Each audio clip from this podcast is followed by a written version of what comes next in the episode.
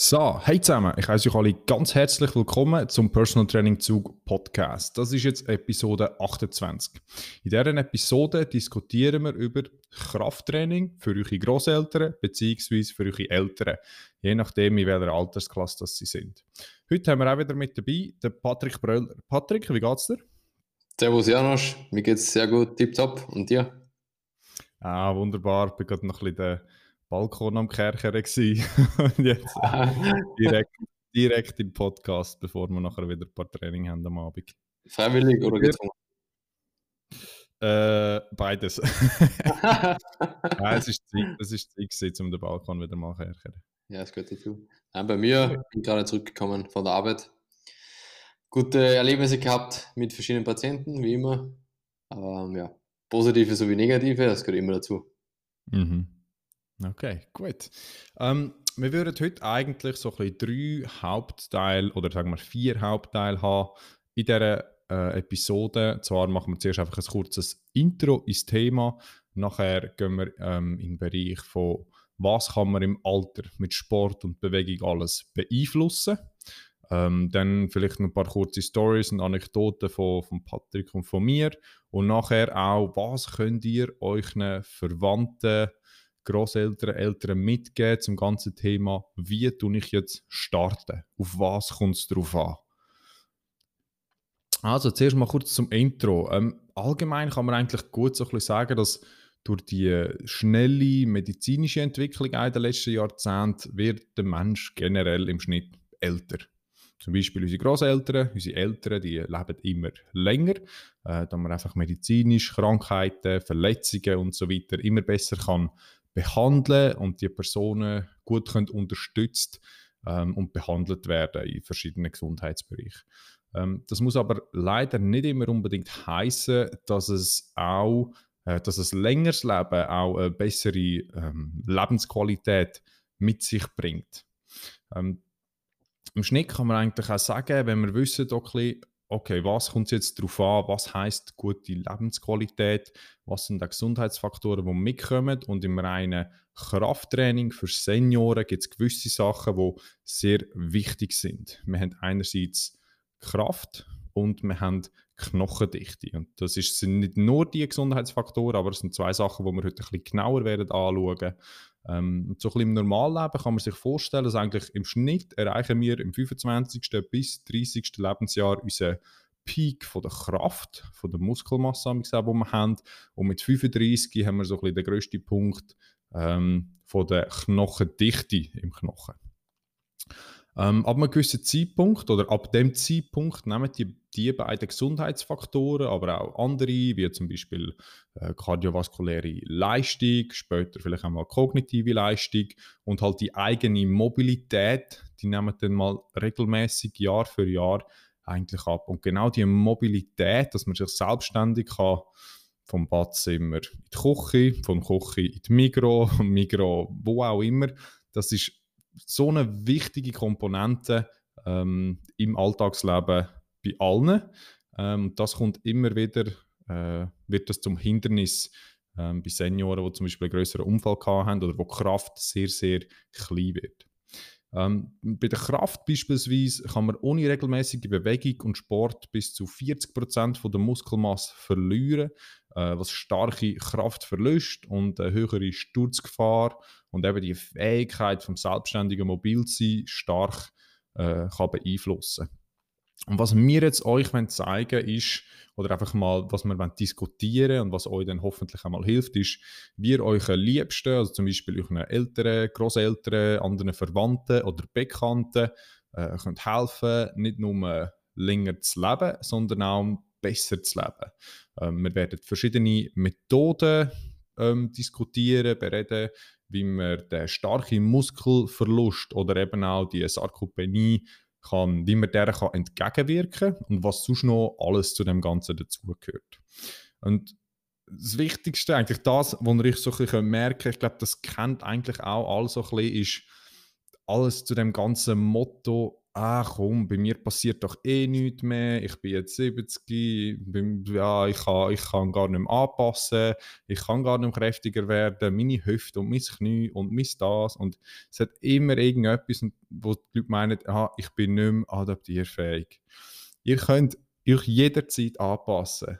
Die einzige Sache, die ihr dabei müsst haben ist, dass ihr leben müsst. Solange ihr lebendig sind, sind ihr anpassungsfähig. Und wir wollen euch einfach zeigen, ähm, dass, dass Senioren ein riesiges Potenzial haben, vor allem die, die sich selber nie groß bewegt haben oder sehr wenig bewegt haben und durch das vielleicht auch Beschwerden haben und all das. Einfach mal so ein kurzes Intro, Intro äh, zu der Grundthematik.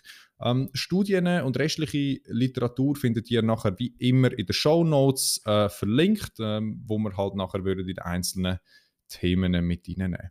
Patrick, hast du noch etwas so ein zur Intro? Um, ähm, ich habe sehr, sehr interessante Punkte angesprochen. Ich glaube, ähm, Neues glaube ich nicht, aber nochmal zum Untermauern. Wie du gesagt hast, es geht nicht darum, älter zu werden, sondern einfach die Jahre, die wir haben, noch einfach die mit einer besseren Lebensqualität zu leben. Das ist, glaube ich, ganz wichtig.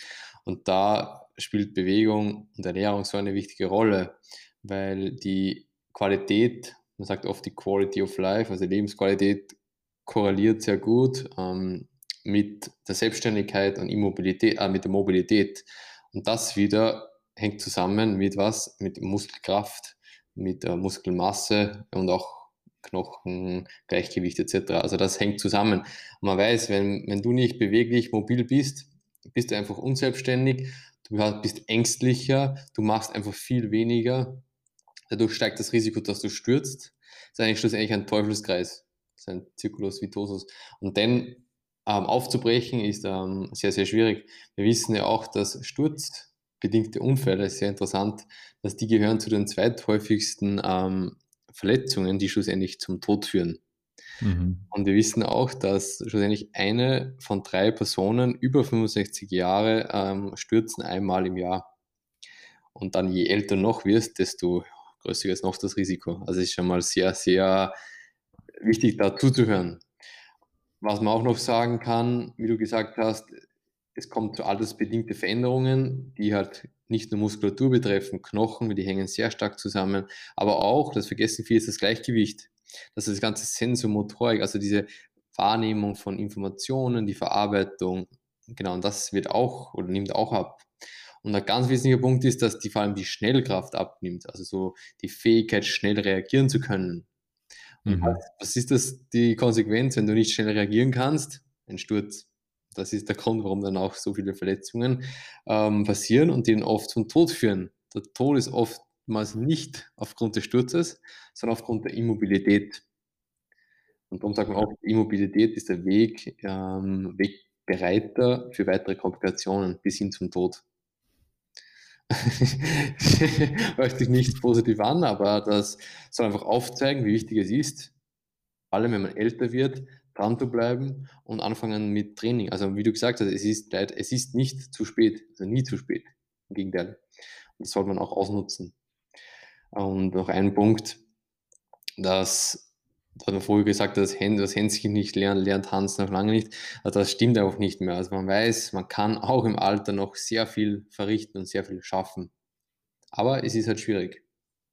Mhm. Ich glaube, dort einfach wichtig, einfach eben zu sagen, dass oft wird es einfach so ein bisschen unterschätzt, was es heißt. Oder wenn man zum Beispiel jemandem vorschlägt, Hast du dann auch schon mal ein bisschen Krafttraining probiert oder daheim ein bisschen Gymnastik oder irgendetwas? Ja, aber was, was bringt mir das? Mehr Kraft. Ich brauche ja nicht mehr Kraft, aber es ist oft nicht, dass man sagt, man braucht mehr Kraft, um irgendeinen Task können weiterzumachen, sondern man muss eine gewisse Kraft können aufrechterhalten, um können vom Stuhl aufstehen, vom WC aufstehen oder eben mal Stegen laufen oder wenn man einiges ein bisschen stolpert, und dann probiert mit dem Bein abfangen und dann gibt es, je nachdem wie man bewegt, stürzt, abfangt, dass gerade ein Oberschenkelbruch passiert oder auch die Hüfte, je nach wie man stürzt.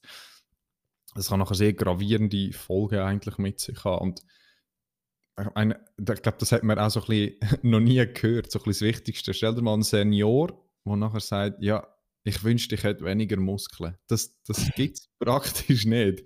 Generell ist es eher, dass die Leute ein bisschen zu wenig Muskeln oder vor allem zu wenig Kraft haben und nachher mehr, dass sich halt ihr das Fett ein bisschen ansammelt. Aber das ist nachher sekundär. Aber hauptsächlich die Muskelmasse, die Kraft aufrechterhalten, führt genau die Mobilität. Und mit dieser Mobilität kann man nachher noch andere Sachen mit, mit reinnehmen.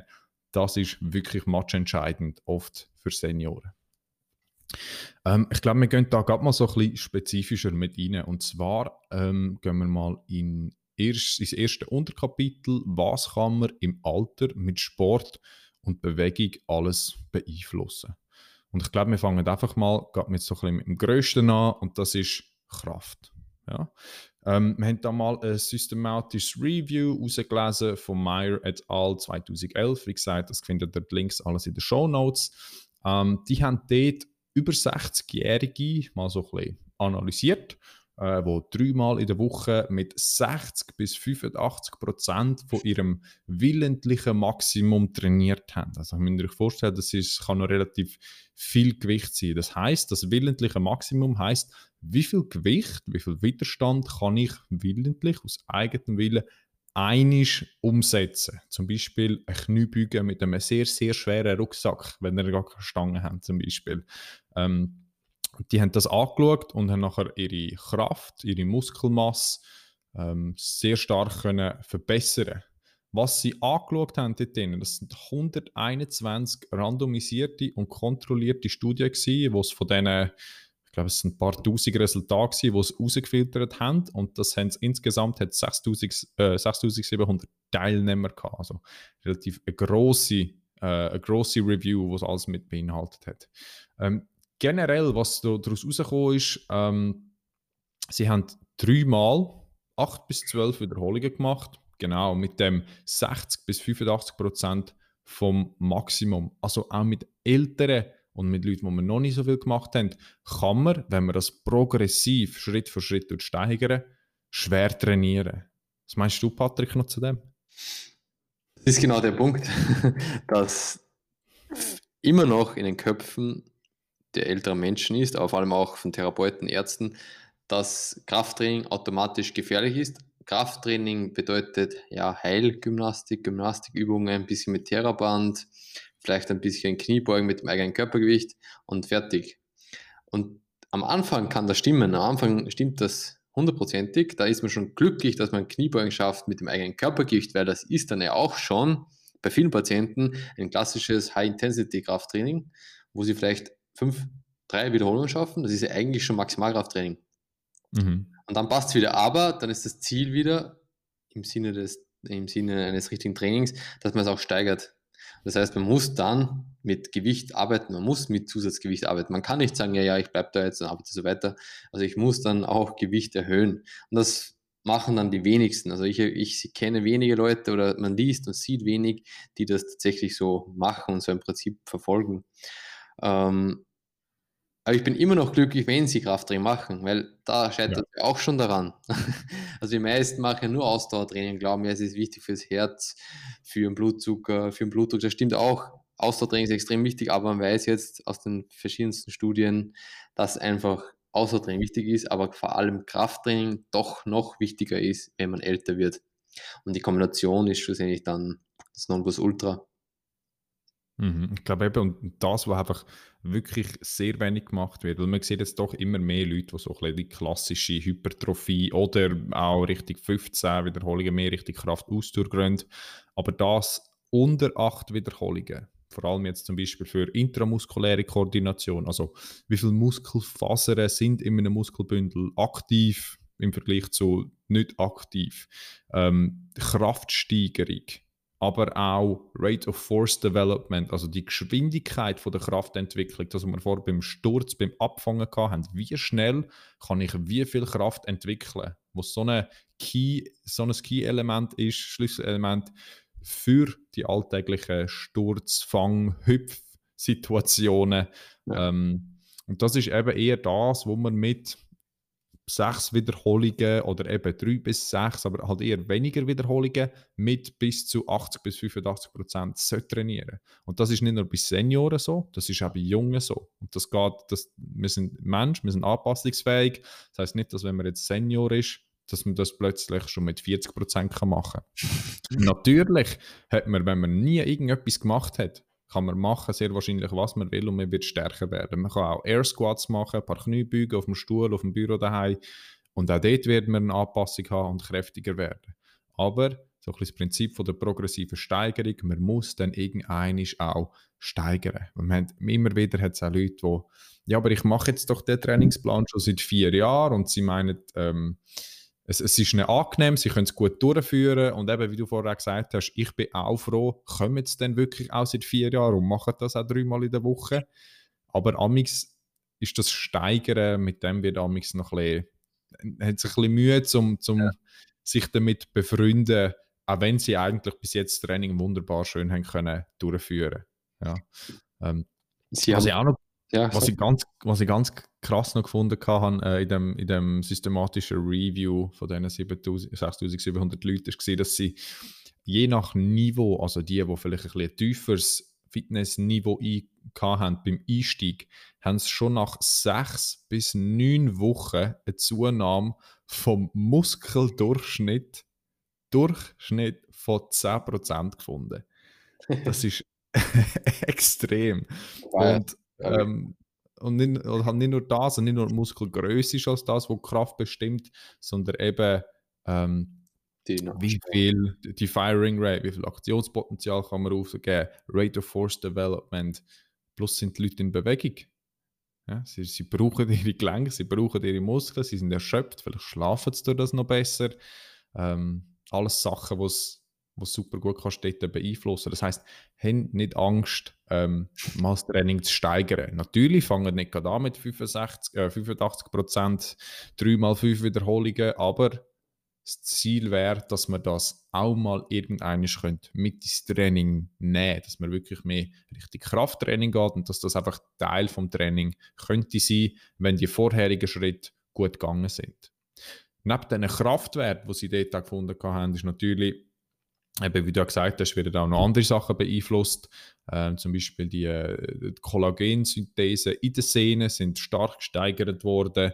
Ähm, und auch für, der, eben der Verlust von der Knochendichte ist auch stark reduziert worden oder hat man können reduzieren oder verlangsamen eigentlich sozusagen.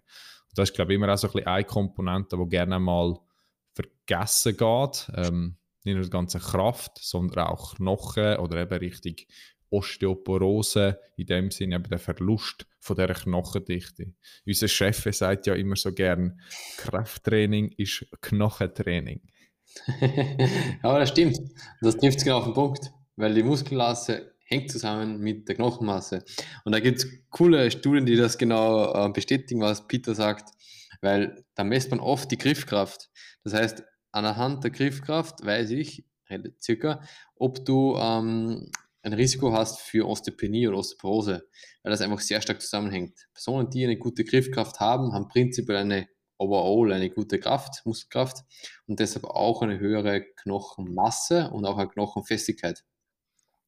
Und, die haben, und wenn man sich das nochmal anschaut im Verlauf, das ist das Spannende bei der Knochenmasse und da muss man wirklich das sehr oft betonen, vor allem bei der Kindheit und Jugendtraining, dass es eine sensible Phase gibt, und die ist meistens so in der Pubertät, meistens so zwischen 12 und ähm, bei Männern ein bisschen später, so 15, 16 Jahren. Und da ist sozusagen eine sensible Phase, wo man sehr viel Knochenmasse aufbaut. Und, und da definiert man sozusagen das Ausgangslevel. Und jetzt kannst mhm. du dir vorstellen, je höher das Ausgangslevel ist, die Basis, die man schlussendlich aufbaut, bis zum, ich habe es auch vorher angesprochen, glaube ich, bis zum 20., 30. Leben, meistens bis 30. Lebensjahr, baut man den Peak auf und dann fällt sie allmählich. Und mhm.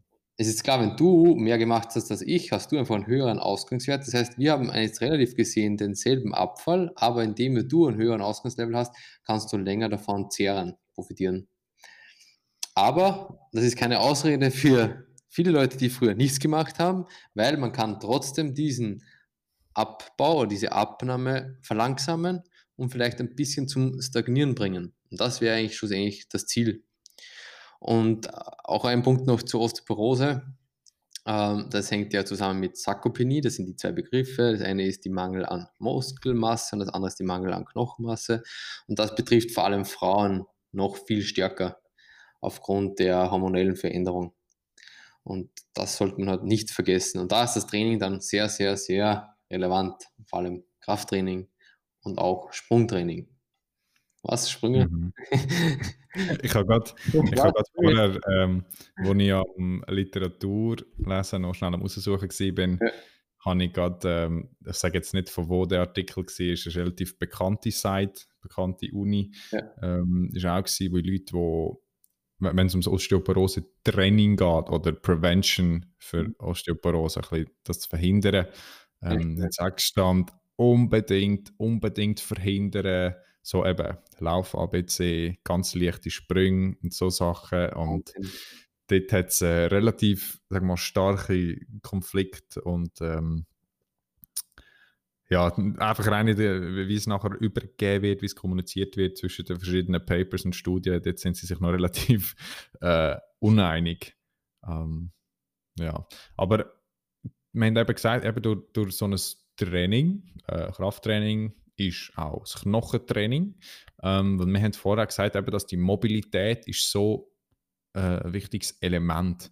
Ähm, und durch, das Verhindern von, von Unfällen, wo zum Beispiel Brüche könnten passieren ähm, ist eben dort so wichtig, weil, weil etwa, etwa, die Hälfte plus minus, je nach Studie, wo man hat, äh, zum Beispiel durch einen Sturz einen Hüftbruch macht oder an, unter anderem auch einen Oberschenkelhalsbruch, äh, die sind, die Hälfte von denen ist nachher nicht mehr ganz selbstständig mobil. Und das ist genauso wichtig für die Lebensqualität. Man will also eben die Knochenmasse möglichst erhalten oder die Dichte sogar zu verbessern. Durch das vielleicht können die Sturzgefahr ein bisschen vermindern, aber auch das Verletzungsrisiko, wenn ein Sturz passiert, ein zu reduzieren. Und genau dort ist so wichtig. Könntest du vielleicht, Patrick, noch mal ganz kurz erklären, was passiert denn genau, wenn ein Knochen Zug und Druck bekommt? Was erleichtert da eigentlich nachher genau die Kalziumablagerung oder wieso wird ein Knochen stärker? Ja, ähm, es ist so, dass Knochenmasse entgegen der landläufigen Meinung, dass man glaubt, dass es etwas Passives ist, sehr, sehr aktiv, ein sehr aktives Gewebe. Und das grob erklärt, ein Knochen hat ähm, diese klassischen Mineralien, die sind wichtig für Druck. Und dann noch sehr interessant, bestehen aus sehr viele Fasern. Die sind wieder entscheidend für Zugkräfte. Also wir haben einmal Zug und einmal Druck.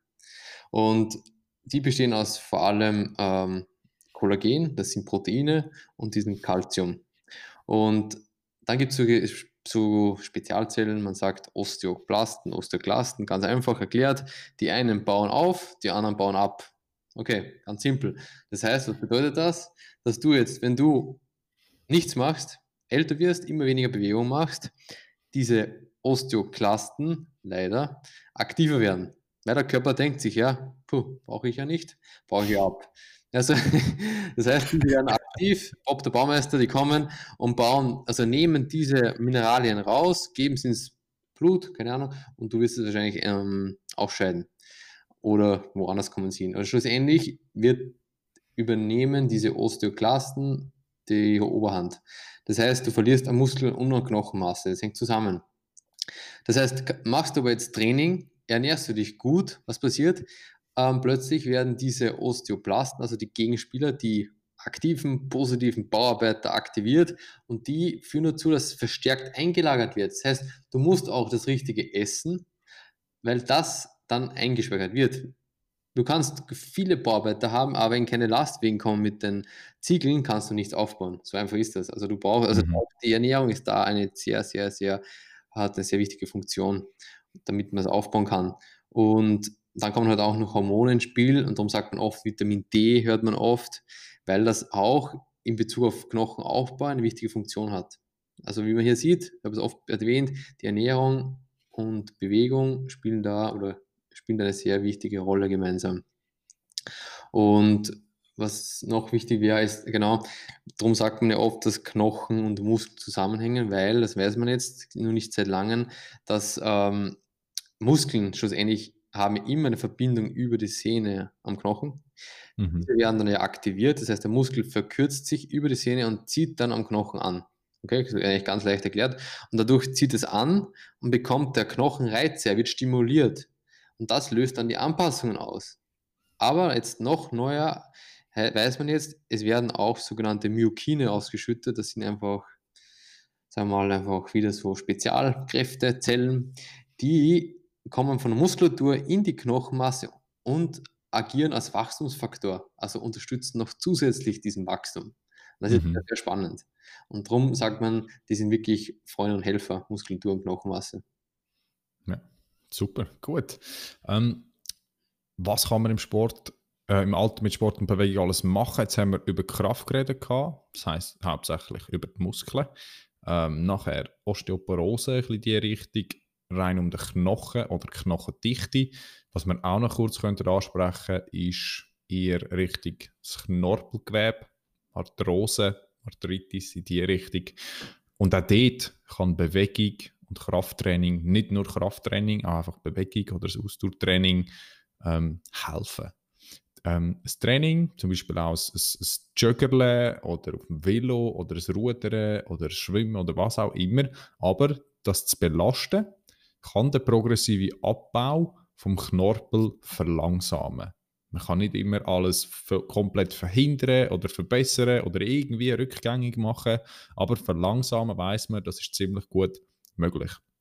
Zum Beispiel jetzt auch, sagen wir, wenn man sich bewegt, ähm, nicht jedes Gewebe ist so gut versorgt wie zum Beispiel Muskeln und Knochen. Muskeln und Knochen sind sehr gut durchblutet, das heißt, sie bekommen sehr gut Sauerstoff, andere Nährstoffe über, um sich in dem Sinn reparieren, wieder erholen.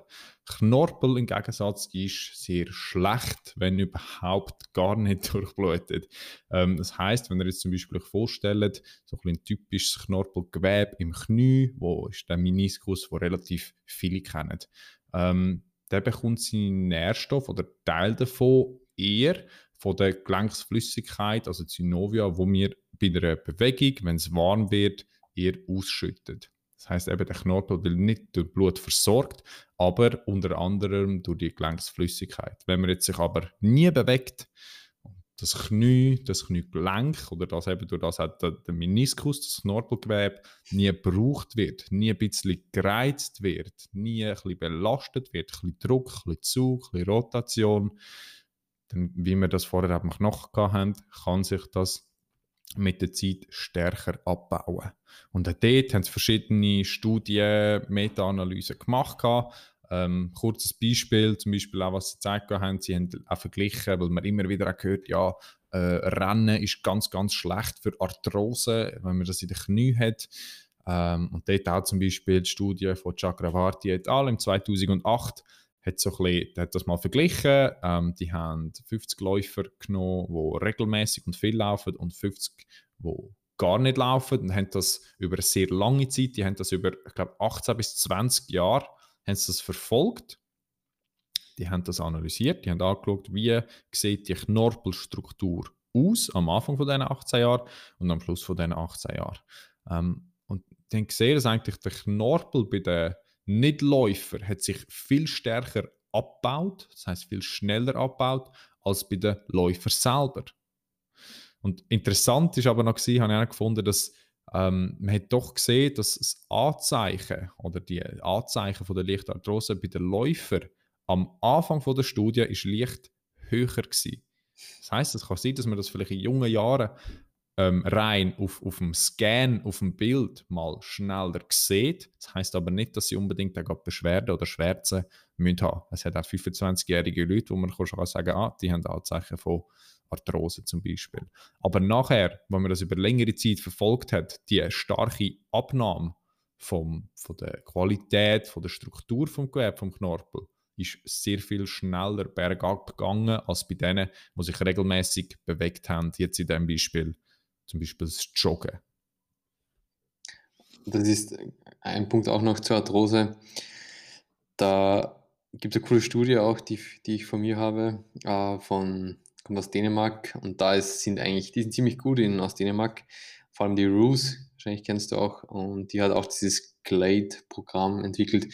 Und die Studie von SCO, SCO 2019, und die schreiben ganz groß rein im Abstract und in Conclusio, die sagen, dass die meisten Patienten mit Knie- und Hüftosteoarthrose oder Arthrose sollten mhm. äh, behandelt werden, primär oder zuerst mit Non-Surgical Treatments, also mit nicht operativen Behandlungen. Das sind sozusagen, die Physiotherapie ist so ein Core First Line Treatment, also eine First Line Treatment heißt, das ist die Nummer 1, Priorität Nummer 1 Treatment. Ähm, und dann kombiniert mit Gewichtsverlust, also das ist auch wichtig für einen Lebensstil. Und sie sagen, dass das ist ganz spannend, dass Exercise, also Trainingstherapie zeigt zumindest, wenn nicht sogar mehr, denselben Effekt in Bezug auf Schmerzen wie pharmakologische Schmerzmedikation ohne ernsthafte Nebenwirkungen. das ist mal schon sehr spannend, dass sie das auch so reinschreiben. Und sie sagen auch noch, dass, aber das ist wieder ein ganz wichtiger Punkt, und da wahrscheinlich wieder trennt sich der Spreu vom Weizen, dass sie sagen, zumindest zwölf supervidierte Trainingseinheiten sollten zweimal in der Woche durchgeführt werden. Und das Ziel wäre sogar eigentlich, das wirklich ein Jahr lang durchzuführen. Und neben, und das wird jetzt auch immer mehr betont letzter Zeit, dass neben dem Training die Education ganz eine wichtige äh, Funktion hat. Weil bis dato noch immer gibt es diese klassischen Mythen, das sehe ich tagtäglich. Ich habe Arthrose, Schmerz gleich Schaden, also Knochen auf Knochen. Ähm, nur Operation wird nochmal das fixen oder helfen. Training, generell Bewegung ist ja schlecht oder ist ja gefährlich und Ruhe ist gut. Das sind so klassische Mythen, aber was im ersten Moment hört sich ja wirklich plausibel an. Aber da weiß man, das ist Schwachsinn. Und, die, und dann, was machen dann die meisten Therapeuten? Weil die glauben dann den Patienten oder sie fallen da rein, werden sozusagen mitgezogen und dann machen sie so eine klassische Low-Value-Care, nennen sie das. Also es ist, sie sagen Therapie, die eigentlich sehr geringen Wert hat und das sind Klammer Passive Treatments, also passive Behandlungen. Und da schreiben sie selber rein, da fällt halt rein Ultraschall, Laser, Opioide, ähm, Arthroskopie, Injektionen, TENS, ja, ich will jetzt nicht äh, andere Sachen erwähnen, aber die fällen da alle rein. Und sie sagen, High Value, also wirklich evidenzbasierte und effektive Behandlungen, das sind aktive Behandlungen. Also, und da fällt auch drunter evidenzbasierte Education, also rein schon die Aufklärung die Aufklärung ist schon eine, hat schon einen Effekt. Dann Training, dann ähm, Lebensstilveränderungen, körperliche Aktivität, ähm, Gewichtsverlust. Und ich glaube, Genetik hat sicherlich einen Einfluss, aber relevant ist sicherlich die Aufklärung, was wir machen können, weil die Gedanken, die negativen, diese führt dann zu dieser Katastrophisierung. Dadurch sinkt der Selbstwert wieder und dadurch kommst du diesen schmerzbezogenen Angstverhalten. Ja, ich glaube, das, das, das ist so ein riesiges Thema. Man Voll. immer wieder Patienten oder Kunden, die kommen, hey, ich bin bei dem super guten Kniespezialist gewesen ja. und das der kennt sich sicher gut aus, aber die haben null aufgeklärt. Die haben gesagt, ja, schauen Sie, Sie haben Kniearthrose, ja, bitte, bitte ein bisschen weniger bewegen. und jetzt haben sie das Gefühl, sie haben die, die schlimmste Diagnose ever bekommen. Und äh, ja, was mache ich jetzt? Oh, Kniearthrose. Lau darf ich noch laufen? Kniebeugen, ich weiß nicht, Kniebeugen ist ja nicht gut für Knie. Und die ganzen Gedanken, weil du dem halt einen Namen gibst und sagst, die Diagnose, die Krankheit, der Verlauf, Arthrose. Aber Arthrose ist ein normaler Alterungsprozess. Und das heißt auch nicht immer gerade, wenn man auf einem Bild, auf einem Scan degenerative Zeichen sieht, also abbauende Zeichen von, der, von dem Knorpel, oder sonstige Strukturen, dass das immer gerade mit Schmerzen, mit Dysfunktion und so weiter in Verbindung bleibt. Und jetzt stell dir mal vor, wenn der Patient reinkommt, das ist Kniearthrose, hat vielleicht eine Physioverordnung bekommen ähm, und dort steht passive Behandlung, weil der Arzt oder der Spitz hat auf die Verordnung geschrieben, bitte nicht zu fest trainieren oder bewegen oder sonst etwas. Und das wird wie so ein bisschen fast bemüttert, bemuttert, oder wie sagt man dem? Das so mega mit Vorsicht, ja nicht zu viel, ja nicht dran und der Patient bekommt einfach Angst. Der fühlt sich, vielleicht hat er, hat er es vorher gar nicht so schnell gemerkt, er hat gewusst, du schau, wenn ich gehe joggen, aber eine gewisse Distanz oder wenn ich mit meinem Schatz gehe laufen, nach, nach drei Kilometern tut mir an mein Knöchel weh und jetzt haben sie die Diagnose bekommen und jetzt haben sie das Gefühl, ja, jetzt darf ich nicht mehr laufen, jetzt kann ich das nicht mehr, jetzt kann ich das nicht mehr. Der ganze Gedankengang das Hin und Her, der ganze Zyklus, der Teufelskreis, man überlegt sich das, man verbindet die ganze Zeit Stresssituationen, wenn man in Bewegung ist, oder Stresssituationen, wenn man ins Training geht, oder wenn man in seine Aerobics-Klasse geht, oder in, seine, in sein Altersturnen, oder in sein was auch immer, wenn man jedes Mal schlechte Gedanken dabei hat, dann wird das, das Schmerzverhältnis oder das Verhältnis, wo man zu seinem Knie hat,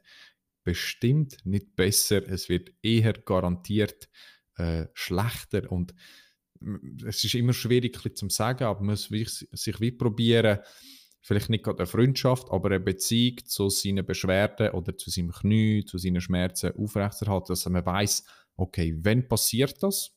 Wie viel, wie weit kann ich gehen, ohne dass ich das stark provoziere, so einen sch sch starken Schmerzpeak, einen Höhepunkt wieder auslösen, dass mir nachher zwei Wochen wieder alles wehtut. Ähm, dass man das lernt und dann weiß man, okay, so weit kann ich gehen, auch wenn das am Anfang heißt, ich kann drei Minuten laufen, ohne dass ich irgendeine Art von Schmerz habe, dann laufe ich drei Minuten und dann mache ich Pause. Und dann probiere ich das nochmal und dann mache ich Pause. Natürlich ist jetzt ein, ein extremer Fall, aber es geht um die progressive Steigerung und zum finden, was kann ich machen oder eben wie viel kann ich machen.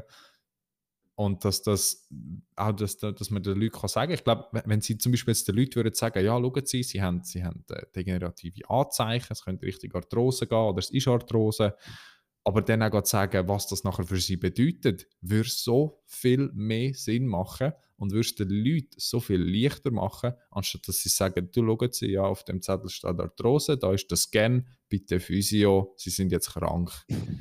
da weißt du, Kompliment, ja, Janusz, da weißt du schon mehr als ich, wie drücke ich es aus, vorsichtig, als 70, 80 Prozent der meisten Physiotherapeuten. Das ist das Problem, wie du gesagt hast, es beginnt und endet im Kopf. Und das vernachlässigen so viele, habe ich das Gefühl, ähm, man lernt es ja auch nicht, das ist das Problem. Aber wenn, je mehr du liest und mit dem Patienten redest, dann bekommst du das mit, dass die das ist das Gespräch einfach mit den Patienten, das aufzuklären und einfach mal ihnen zuzuhören und mal fragen, was denken Sie eigentlich darüber? Was denkst du eigentlich darüber nach? Was denkst du eigentlich über dein Klima? Was denkst du eigentlich über Arthrose? Was glaubst du, ist das positiv, negativ? Was hast du für Prognose? Einfach, dass man den Patienten fragen oder warum er glaubt, das sind seine Hypothesen, warum er Schmerzen hat. Und dann kommen coole Sachen auf. Und dann frage ich, ja, woher weißt du das? Oder woher denkst du das? Ja, das hat der Arzt gesagt, habe ich da gelesen. Genau, aber dann redest du mit ihm, probierst ihm Sicherheit zu geben, ihm nochmal zu unterstützen und ja, ein Vertrauen aufzubauen, zu sagen, nein, mit Bewegung ist einfach nachgewiesen eine gute Behandlungsmethode und wenn man dran bleibt, wird es gut. Weil der Kopf, wenn du mit dem mal geknackt hast, dann plötzlich geht es einfach besser. Obwohl sich strukturell nichts verändert hat. Das ist, das ist der Spannende. Mhm. Eigentlich strukturell verändert sich wahrscheinlich wenig, aber funktionell, vor allem funktionell und im Kopf hat sich viel verändert. Und das bringt viel ähm, Lebensqualität dazu wieder. Und ja. Ich glaube, so das ganze Top-Down, von oben ab, so ein bisschen der Gedanke in die Gewebe, also nicht immer nur der Reiz, der das Knie aufnimmt, über die Nerven ins Hirn geht und sagt, ah, hallo, Schmerz, es tut weh, es tut weh, hallo, wir sind da, Knie, weh, Arthrose, es tut weh, sondern dass man von oben ab, das, das Top-Down ähm, äh, Verhalten, dass man sagt, ja, ich kann das machen. Schmerz heißt nicht immer gerade mehr Schaden. Schmerz ist sehr viel komplizierter als das, dass man weiß, hey, ich kann laufen, ich weiß, ich kann für 25 Minuten laufen, dann brauche ich vielleicht 10 Minuten Pause, weil ich weiß, wenn ich 35 Minuten laufe, dass es nachher wehtut. Aber wenn ich nachher Pause mache und weitergehe, dann geht es. Und dann tut man die ganzen inhibitorischen Faktoren ein bisschen verstärken. Das heißt, das ganze Top-Down, um nicht den Schmerz auslösen, kann man einfach dort ein bisschen verbessern. Das Verhältnis zu, zu dem bin ich fähig und das ist mir zu viel. Ich probiere es auszunutzen. Und man verlangt, man, man gewinnt so viel Vertrauen zurück in seinen Körper, in sein Knie, in seinen Ellbogen, in seine Hüfte, was auch immer.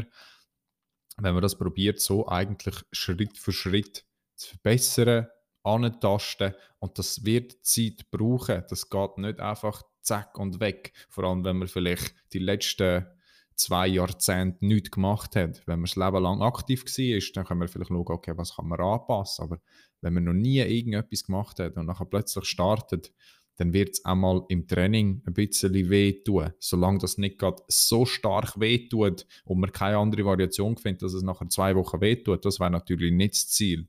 Oder? Aber wenn es im Training einmal ganz leicht wehtut, es ist gut machbar, aber man kann gut schlafen und am nächsten Tag ist es eigentlich wieder bei der Ausgangssituation, ist das auch völlig okay. Und äh, ich, ich glaube, dort kann man glaub, nachher auch mal so ein bisschen noch richtig den letzten Punkt mit reingehen. Ähm, wie, wie können wir jetzt starten? Wie tut man starten? Und natürlich ist die Antwort nicht immer definitiv, so wie immer. Äh, es ist immer, es kommt darauf an wie gesagt, wenn ihr jetzt immer sehr viel Sport gemacht habt, wird ihr an einem anderen Ort anfangen, als wenn ihr die letzten eben zwei Jahrzehnte eher ein bisschen faul sind, eher viel gelegen sind, nicht so viel sonst gemacht haben, nicht so viel auf dem Velo sind oder im Garten oder so.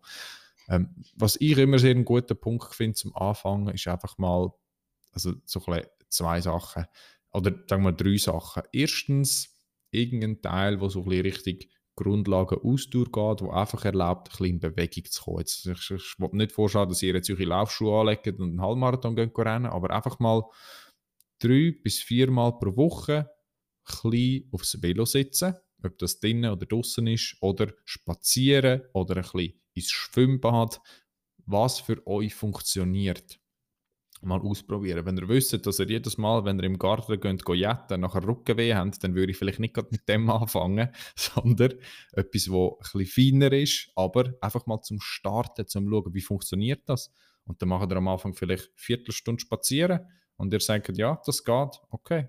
Probiere ich mal 20 Minuten, ja, das geht, okay. Und so langsam steigern, ja. Und so eigentlich langsam so die, die Toleranz probieren, bisschen zu steigern. Vor allem eben, wenn man vorher, oder einfach zu erweitern, wenn man vorher nicht sehr viel gemacht hat. Das ist mal so ein bisschen ein Teil. Was man nachher machen kann, ist eben das ganze Krafttraining, mit dem Krafttraining mal starten. Zuerst einfach mal mit leichtem Gewicht oder mit Körpergewicht, vor allem mit Bewegungen, die für euch essentiell, die für euch wichtig sind. Irgendeine Art an Kniebeugen, irgendeine Art an Bücken, zum Beispiel ein Deadlift und irgendeine Art vielleicht etwas ziehen und etwas stoßen. Ihr könnt euch vier Übungen auswählen und einfach mal mit dem ein bisschen starten. Und ihr müsst am Anfang nicht dreimal Durchgang mit 15 Minuten, eineinhalb Minuten Pause, was weiß ich.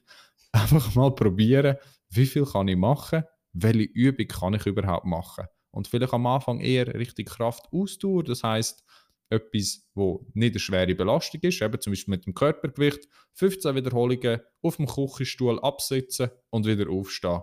That's it. Und wenn ihr die Übung könnt, ah, okay, ich probiere jetzt mal meine Einkaufstasche deadliften, das heißt bücken und wieder raufkommen. Wenn ihr das noch nie gemacht habt oder gewusst habt, dann schaut mal online nach, wie die Übungen vielleicht aussehen. Fragt eure Kinder, fragt eure Enkelkind, die wissen das ganz bestimmt. Und auch dort wieder langsam steigern mit dem Endziel von, von dem 60 bis 85-prozentigen vom Maximum langsam können mehr, wirklich mehr richtig Krafttraining gehen. Aber das kann, das kann Zeit gehen, das kann Zeit brauchen. Das heißt nicht, dass ihr im ersten halben Jahr schon mit, mit 85 Prozent voll trainieren. Das heißt langsam steigern, vor allem wenn ihr die letzten zehn Jahre überhaupt nichts gemacht habt. Ja. Und das Letzte, sucht euch vielleicht auch etwas aus, vor allem dort beim, beim Ausdauer, beim ersten Teil, wo ihr einfach gern habt. Verschiedene Sachen ausprobieren, weil es bringt euch auch nichts, wenn es einfach, also es bringt euch schon etwas, aber es bringt euch weniger, wenn es einfach ein Monsterqual ist, jedes Mal auf das Velo zu hocken und ihr sagt, Kopfverteile, schießt mich das an. Es mag am Anfang sein, dass ihr vielleicht ein bisschen Motivationshilfe braucht, aber probiert doch irgendetwas zu finden, wo euch ein bisschen Freude macht. Ähm, genau. Was meinst du so ein bisschen zum, zum Starten? Was würdest du den Leuten noch mit auf den Weg geben? Ich kann genau das bestätigen.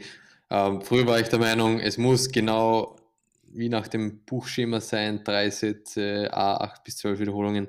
Aber jetzt weiß man einfach immer mehr, es braucht es nicht. Vor allem als Anfänger, wenn man älter ist und nicht viel Erfahrung hat, da ist wichtig, wie du gesagt hast, dass es einfach mal mindestens zweimal eine Woche umsetzen, das Training. Da reicht ja auch, es muss nicht jetzt eine Stunde sein, es reicht ja auch schon drei Übungen, vier Übungen, reicht ein Satz pro Übung, das sind vier Sätze.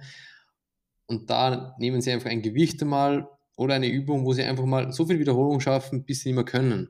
Und da weiß man auch, wenn, sie, wenn du eine, eine Übung machst, bis zur Ermüdung, dann hat das einen guten Effekt und da ist das Gewicht jetzt mal nicht so primär. Du, du löst da schon mal Anpassungen aus, vor allem in Bezug auf die Muskulatur, die passt sich da an. Und wenn man das mal so eine Basislevel erreicht hat, und dann ist dann schon das Ziel, einfach die Intensität oder das Umfang permanent zu steigern oder allmählich zu steigern.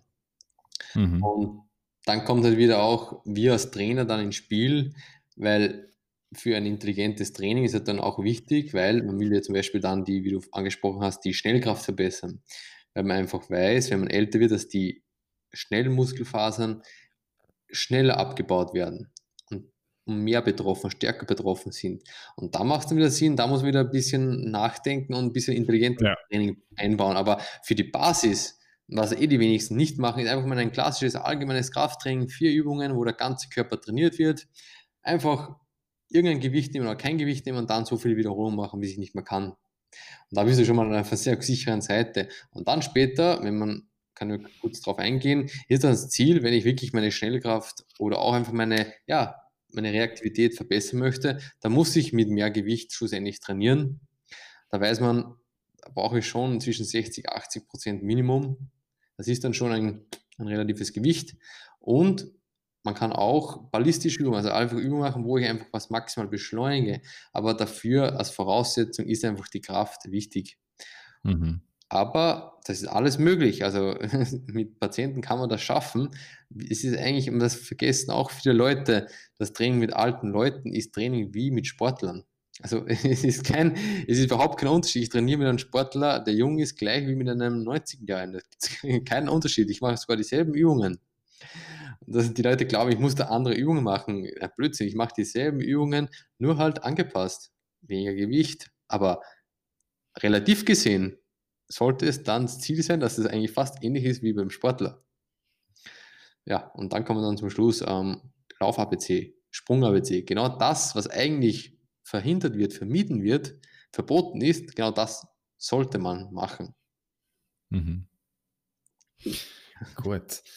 Ähm, also ich weiß, ich finde es immer, also allgemein, wenn, wenn man den Leuten irgendwie mit etwas auf den Weg geben du siehst, wie die das können umsetzen können und nachher sieht man sie drei, vier, fünf, sechs Monate, ein Jahr später wieder und haben ein riesiges Grinsen im Gesicht. Das ist einfach, mm, das ist Gold wert, wenn das passiert und die Leute das langsam irgendwie optimal können umsetzen. Das ist einfach super schön zu sehen, wenn man das Knie tut, amix noch ein bisschen zwicken und ein bisschen weh, aber generell geht es nicht besser. Und genau um das geht es im Alter möglichst gut, können die Lebensqualität aufrechterhalten, vor allem wir wissen, wir werden eigentlich immer älter, wir neigen eher oft dazu, nicht sehr viel zu machen oder eher weniger zu machen. Oder eben man hat immer gerade ein bisschen Angst, wenn etwas weh tut, aber das ist so etwas Schönes, äh, eben, man sieht, jeder kennt einen 50-Jährigen, 40-Jährigen, der sich fast nicht mehr bewegen kann ähm, weil halt eben nie irgendetwas gemacht hat. Und jeder kennt so einen 85-jährigen Baus, der so richtig trainiert ist und geht Bergläufe machen und, und, und, und, und.